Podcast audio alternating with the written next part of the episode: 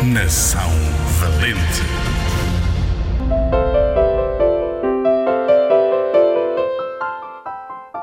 Cobertos de folhagem na verdura. José Joaquim Cesário Verde nasceu em Lisboa em 1855 e foi um grande poeta português. Pudesse eu ser o lenço de Bruxelas em que ela esconde as lágrimas singelas. Decidiu inscrever-se no curso de Letras da Universidade de Lisboa, mas desistiu, preferindo ir trabalhar para a loja de ferragens do pai.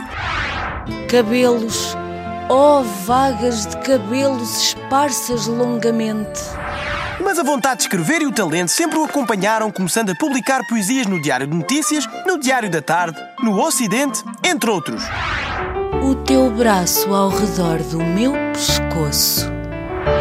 Adoeceu gravemente e foi morar para a Quinta da Família em Linda a Pastora. Acabou por morrer com apenas 31 anos e foi um seu amigo quem publicou as suas poesias depois dele morrer. Em tudo vi sorrir o amor que tu me deste.